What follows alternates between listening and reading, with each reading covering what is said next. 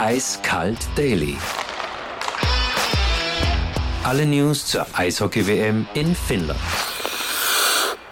Es war wahrscheinlich eine der interessantesten, verrücktesten Weltmeisterschaften, an die ich mich erinnern kann. An der Qualität der Mannschaft gemessen, an den jungen Spielern gemessen, an den Ergebnissen gemessen. Wie geht es da überhaupt heute? Ja, mir geht es eigentlich sehr gut, muss ich ganz ehrlich gestehen, weil äh, ich bin nach dem zweiten Drittel rausgegangen aus der, aus der Halle und habe mich in den, in, in den Medienraum gesetzt und habe das Spiel dort am Fernseher verfolgt. Also ich habe das gar nicht live gesehen, weil ich es mir einfach nicht mehr anschauen habe können. Es war einfach äh, nervenaufreibend ohne Ende die 40 Minuten davor. Und ich habe mir das dann tatsächlich am Fernseher angeschaut.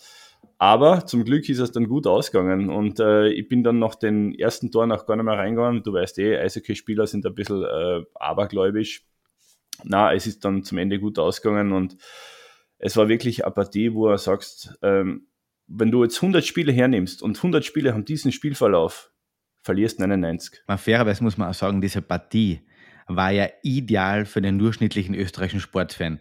Du hast zwei Drittel lang auf die österreichische Mannschaft schimpfen können, was die für ein Holler zusammenspielen und Unsicherheiten und Scheibenverluste und so weiter. Und unsere, also meine zwei Lieblingsfernsehkommentatoren, äh, Michi Berger und äh, Peter Zenelik, haben das natürlich weidlich ausgenutzt, um dann im letzten Drittel sagen zu können, sind wir mir wenigstens stolz auf unsere Burschen. Super habt gespielt. ja, ich muss auch gestehen, ich habe meinen Spielbericht de facto fertig gehabt. Also es war, ich habe den fertig geschrieben gehabt, weil ich gesagt habe, das ist erledigt. Ich habe, äh, muss ja, du musst dir ja vorstellen, ich muss ja dann innerhalb kürzester Zeit fertig sein. Also mit der Zeitung und äh, digital.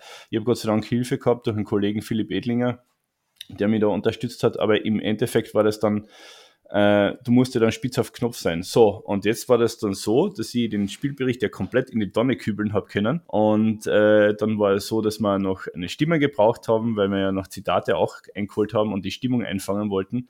Also es war dann schon ein bisschen stressig am jetzt, Ende. Jetzt können, wir, jetzt können wir die Zuhörer ganz kurz hinter die Kulissen des klassischen Zeitungsbetriebs blicken lassen, mit einer Reminiszenz an den leider zu früh verstorbenen Kollegen Helmut Gram, der sich das ein bisschen am vorgemacht hat. Der hat genau. nämlich, wenn hat, sein äh, VSV gespielt hat, immer drei Spielberichte verfasst. Sieg, Niederlage Absolut. und offener Ausgang bei, bei Druckschluss. Der Helme, Gott habe ihn selig, hat äh, nach zehn Minuten die Zeitung fertig gehabt. Er hat dann, einfach, hat, der, er hat dann der hat nur noch das Ergebnis einsetzen müssen. Äh, genau, ich ja. muss fairerweise sagen, ich habe das dann eine Zeit lang versucht, auch so zu machen und dann gehen wir gleich wieder zurück zur WM.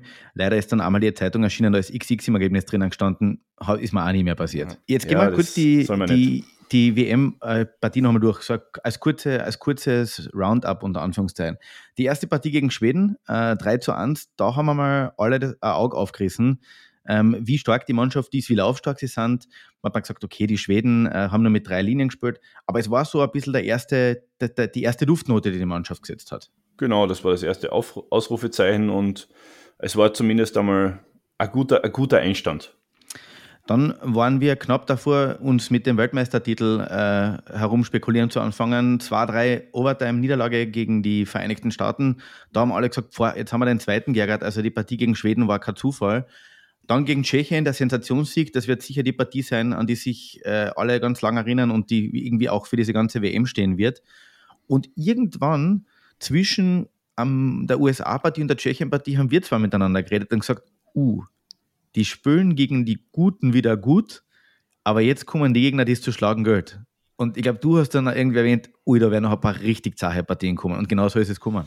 Ja, und äh, ich habe das wirklich schon geahnt. Ich will jetzt nicht, dass der, der Oberschlaue dastehen, aber ich habe das schon geahnt, dass es zum Beispiel äh, Krocher oder zum Beispiel Partien geben wird wie gegen Norwegen oder gegen Lettland, die eigentlich wenn man da oben bleiben will, muss man gegen diese Gegner punkten, weil äh, es ist ja dann entscheidend, wie das direkte Duell verlaufen ist. Ja? Und äh, wenn du dann Punkte gleich bist mit Norwegen oder so, wäre halt gut, wenn du im direkten Duell vorne bist. Ja? Das wäre zumindest ideal gewesen. Und das war und ich habe, muss ich da ganz ehrlich gestehen, um noch einmal auf, die, auf den Spielbericht zurückzukommen, das war auch irgendwie so mein Einstiegssatz, glaube ich, bei meiner alten, bei meiner ersten Version, dass heißt eben diese, dass du diese äh, Gegner, die in Reichweite sind, eben nicht geschlagen hast und vor allem dann nicht gegen Großbritannien. Aber gehen wir weiter mit deiner, mit deiner Aufzählung. Ja, dann waren die harte Partie gegen die, die Norweger und gegen die Letten. Das waren, da war es dann interessant, weil gegen die Mannschaften, also gegen Schweden, äh, Tschechien und USA, hat Roger Bader seine, seine Truppen sich äh, unter Anführungszeichen darauf verlegt, Spiel zu zerstören und die wenigen sich bietenden Chancen zu nutzen. Gegen Norwegen und gegen Lettland hat man auf einmal das Spiel machen müssen und das sind Mannschaften, die ganz ähnlich spielen. Äh, sehr destruktiv, körperlich sehr stark, läuferisch sehr stark.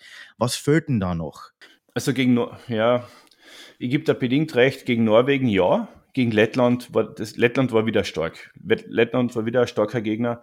Gegen Norwegen, ähm, ja, da hätte man ein bisschen dominanter spielen sollen.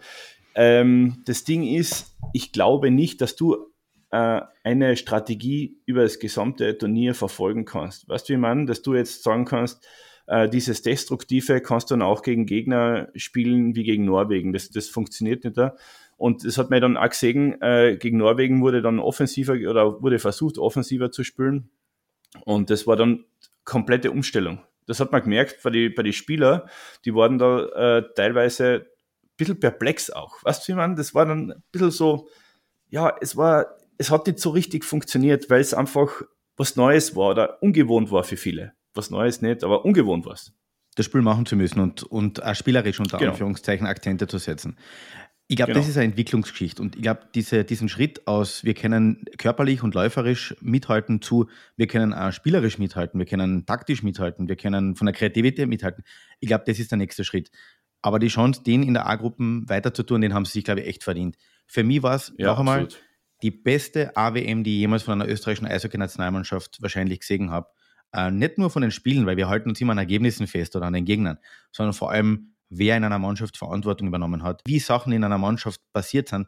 Und irgendwie, du hast, natürlich auch Marco Kasper hat ausgestochen und vielleicht der Dominik Heinrich als Verteidiger und natürlich auch Bernhard Starkbaum. Aber es war immer die Mannschaft. Und so kenne ich Österreich überhaupt nicht. Für mich war es eine richtig geile WM. Gebe ich da absolut recht, weil es war ja von der Körpersprache, mir hat das immer so beeindruckt, weil die Körpersprache einfach so gestimmt hat.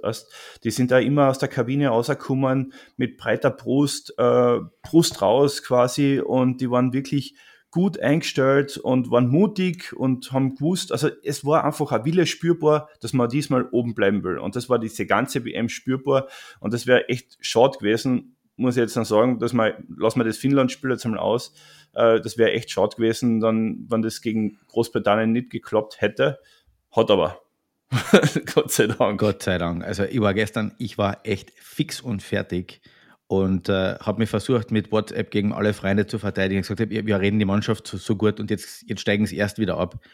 Gott sei Dank. Fünf Tore in einem Drittel musst du einmal schießen, egal gegen welche Mannschaft. Ja. Was interessant ist, es hat gestern noch ein paar sensationelle Ergebnisse gegeben. Und ich glaube, die ganze WM, äh, dadurch, dass jetzt noch, noch nicht so viele NHL-Spieler nicht mehr kommen sind, Dänemark hat äh, Gegen Kanada, Kanada geschlagen. Gewonnen? Die Schweizer haben eine blütenweiße Weste, sind Tabellenführer. Die Kanadier müssen als Gruppenvierter froh sein, dass sie überhaupt im Viertelfinale mitspielen. Ähm, und die Dänen spielen oben mit.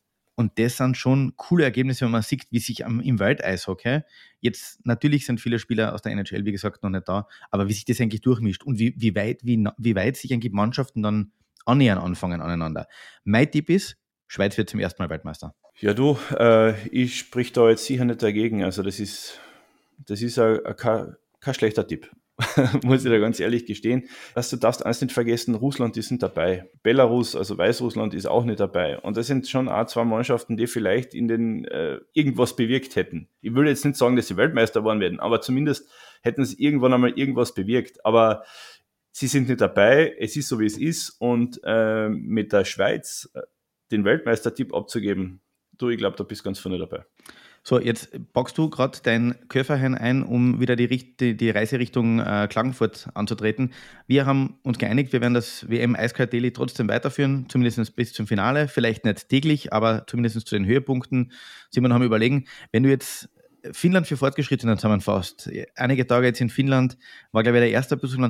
Sag ein, zwei Sätze, wie war es eigentlich für dich? Was, was bleibt von dem Land bei dir übrig? Ähm, für mich ist das in Erinnerung geblieben, dass das Land einfach brutal Eishockey verrückt ist. Also ich habe sowas nicht erlebt. Das hat man von vielen Nationen schon gesagt, die sind Eishockey verrückt. Aber das, was da jetzt in Finnland passiert ist, also das hebt es noch einmal auf eine ganz neue Ebene. Ähm, du kannst mit jedem über Eishockey reden. Du gehst raus auf die Straßen und da sind einfach nur Eishockey-Leute und vor allem die Stadt ist jetzt nicht groß. Also man läuft sich gezwungenermaßen über den Weg. Wir haben zum Beispiel einmal, sind wir in ein Lokal gegangen auf ein Café, treffen wir dort die, die finnische, äh, die, Entschuldigung, die, die schwedische Trainer, die Trainerriege. Alle Trainer sind dort gesessen am Nebentisch und haben auch einen Kaffee getrunken. Aber das ist halt, das passiert da halt in einer Großstadt nicht. Und das passiert da dann in, in einer Stadt wie Tampere sehr wohl. Es ist alles überschaubar. Es ist einfach schön da, muss man auch ganz ehrlich gestehen. Wenn jemand die Gelegenheit hat, nach Finnland zu fahren oder im Sommer mal sich Finnland anzuschauen, bitte macht das. Das ist einfach ganz was Neues, neue Eindrücke. Das kann man sich bei uns gar nicht vorstellen, wie groß vor allem dieses Land ist und was da alles äh, sich abspielt und vor allem wie, wie aufgeschlossen die Finnen sind, technikaffin. Ich meine, wir haben eh alles thematisiert, aber das ist schon was ganz Besonderes, dieses Land, ja. Wahre Worte zum Abschluss. Dir eine gute Heimreise. Wir hören uns bald, verfolgen die Eishockey-WM weiter und behaltet die Schweizer im Blick. Ja, und vor allem behaltet das Eishockey im Blick. Also es war bis jetzt eine super WM und ich hoffe, dass es dabei bleibt. Wir hören uns, Stefan. Eiskalt Daily. Alle News zur Eishockey-WM in Finnland.